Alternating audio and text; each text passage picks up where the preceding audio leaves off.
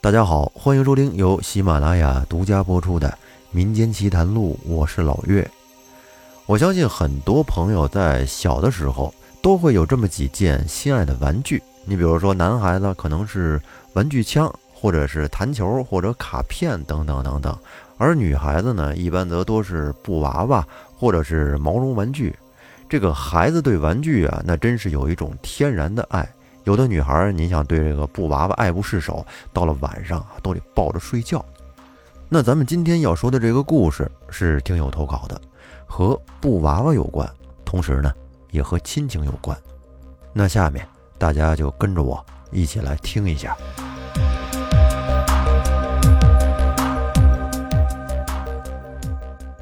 爷爷奶奶生养了爸爸他们兄弟姐妹六人。这六个子女当中，就属小姑最乖巧懂事儿。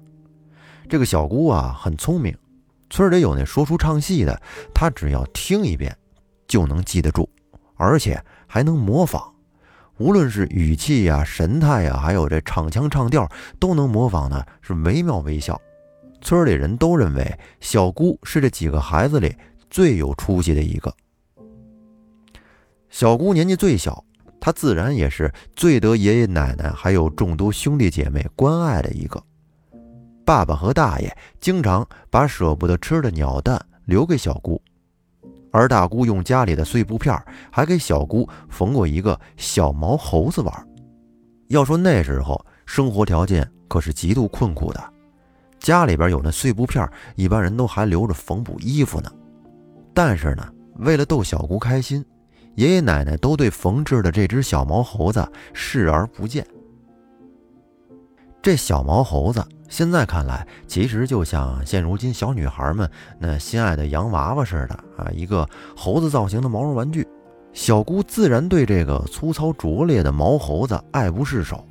你想那个时候，孩子们吃一口饱饭都困难，更别提玩具了。小姑对那个毛猴子是走到哪儿带到哪儿。就连睡觉都要抱着这只不像毛猴子的毛猴子。后来在小姑九岁那年，有一天啊，她突然发高烧了。奶奶给小姑吃了几片退烧药，可是却没有任何效果。于是家里呢就凑了几块钱，连夜把小姑送到市里的大医院去检查。最后，大夫诊断出的结果是大脑炎。小姑在医院里住了几天，但是这个城市里的大医院住院实在是太贵了。小姑的身体有些好转了之后呢，爷爷就带着小姑回家了。小姑在家里抱着毛猴子，几个哥哥姐姐轮流的照顾她，她也不觉得孤单。可是没过几天，小姑的病情突然又严重了。爷爷呢，就准备再次带小姑去市里的大医院治疗。可是爷爷背着小姑还没走到火车站，小姑就断气了。小姑去世的消息让全家人陷入进了无尽的悲伤之中，奶奶一下子就病倒了。家里的姑姑、叔叔们不敢让爷爷奶奶看到他们的伤心，都是偷偷的躲在没人的地方掉眼泪。安葬小姑那天，爷爷用一个大木头盒子，就算装殓了小姑的遗体。由于小姑并没有成年，还是个孩子，只能安葬在村西头的一个高土坡子上。没事的时候，爷爷总爱一个人走到村西土坡上。抽一袋旱烟，这个习惯一直延续到他的晚年。安葬完小姑之后，家里人在收拾东西的时候，大姑就发现他之前给小姑缝制的那只毛猴子，并没有放到木头盒子里去。大姑是什么也没说，就把毛猴子偷偷的藏到了被橱里。这里是以前小姑存放自己最心爱的东西。以及放好吃的地方。大姑呢，她就想把毛猴子当个念想留下来，每当想小姑的时候，可以拿出来看看。这父辈小时候啊，比我小时候还要淘气，毕竟我小的那会儿已经可以吃饱饭了。可父辈那会儿连吃饭都成问题。有一年初夏的一天中午，大爷和爸爸在院子南边的菜园子里摘野杏子吃。爸爸踩着大爷的肩膀爬到了树的顶上，边摘边往下扔。眼瞅着这树上的杏子摘的差不多了，爸爸他想下树，可是却又下不来。于是大爷就告诉爸爸说：“老二啊。”你别着急，你先在树上待一会儿，我去找个梯子接你下来。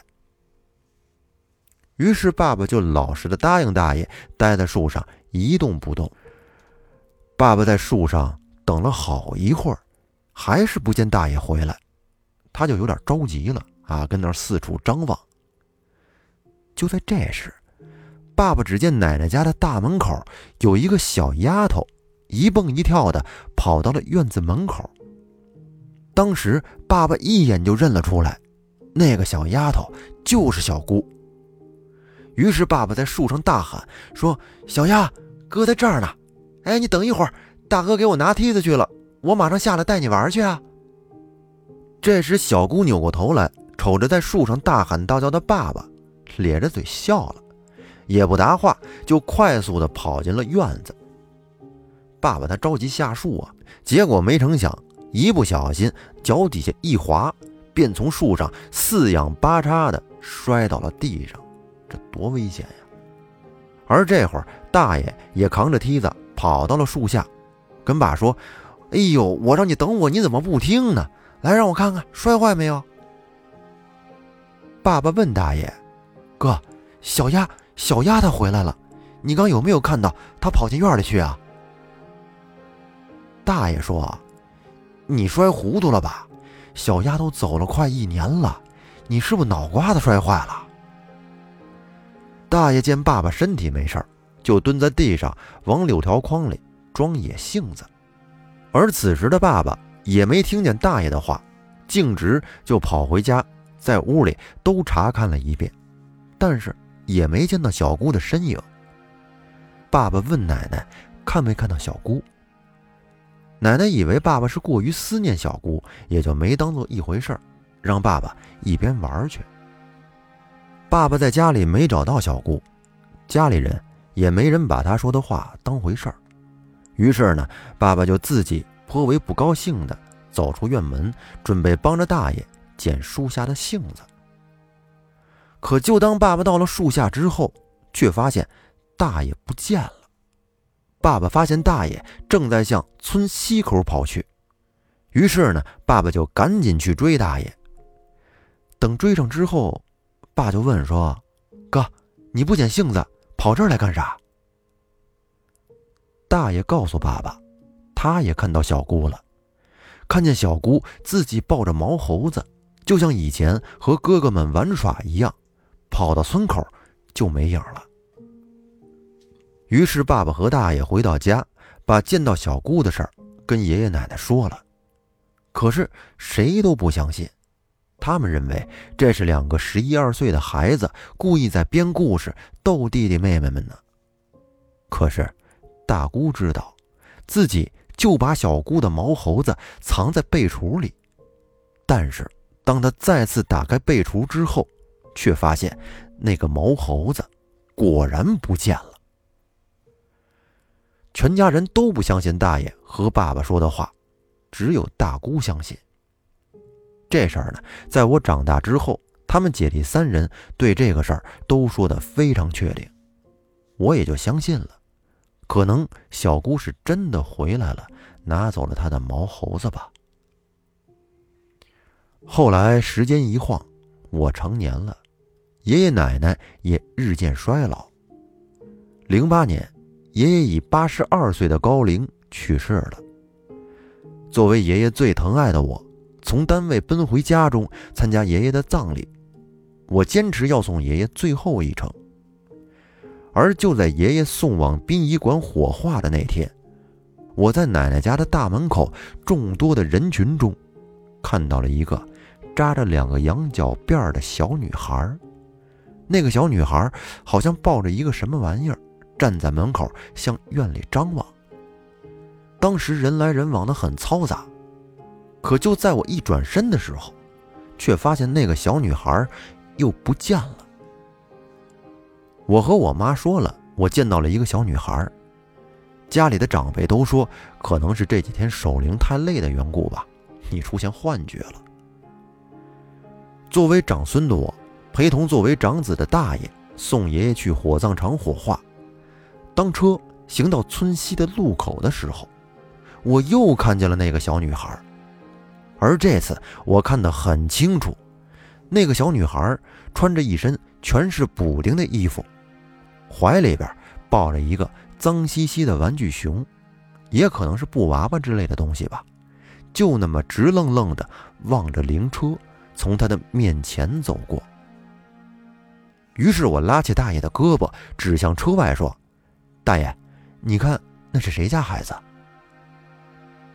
大爷转过头望向窗外，却发现什么都没有。这个是在二零零八年呀。整个村子是没有哪家孩子还会穿着那种补丁罗补丁的衣服的，这让我感觉到十分的意外和不解。就在爷爷安葬了之后，我又和家里人说起了我看到那个小女孩的事儿，大家都说我太累了，休息休息就好了。而那天久久没有说话的大爷，点起了一支烟，对大家说。我也看到了，是小丫。那天，在灵车驶进火葬场大门的时候，大爷也看到了那个一身补丁的孩子。大爷告诉众人，他看到那个小姑抱着他心爱的毛猴子，躲在火葬场的大门旁边哭。而大爷跑到大门口之后，却什么都没看到。当时我向众长辈描述了我看到那个小女孩的长相。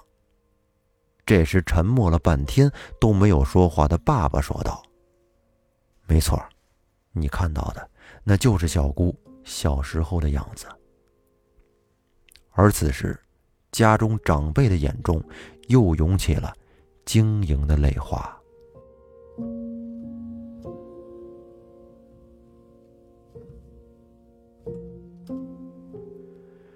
好，那这个故事说到这儿啊，就结束了。哎呀，真的还是一个挺感动的故事。这么小的一个孩子，还没有感受到世间的美好，还没有享受到以后的幸福生活。他未来的人生本来应该是很精彩的，但是却就在那一天，生命戛然而止。不得不说，真的很让人惋惜。而很多家里人都看到去世的这个小姑，这个事儿啊，不是太好解释。可能很多朋友都不相信，包括我在内，因为我也没有见到过去世的亲人。但是不管怎么样，这终究是一个让我们觉得很感动的故事。最后呢，感谢人墨雨读的供稿。那这期节目咱们就说到这儿，感谢您的收听，咱们下期再见，拜拜。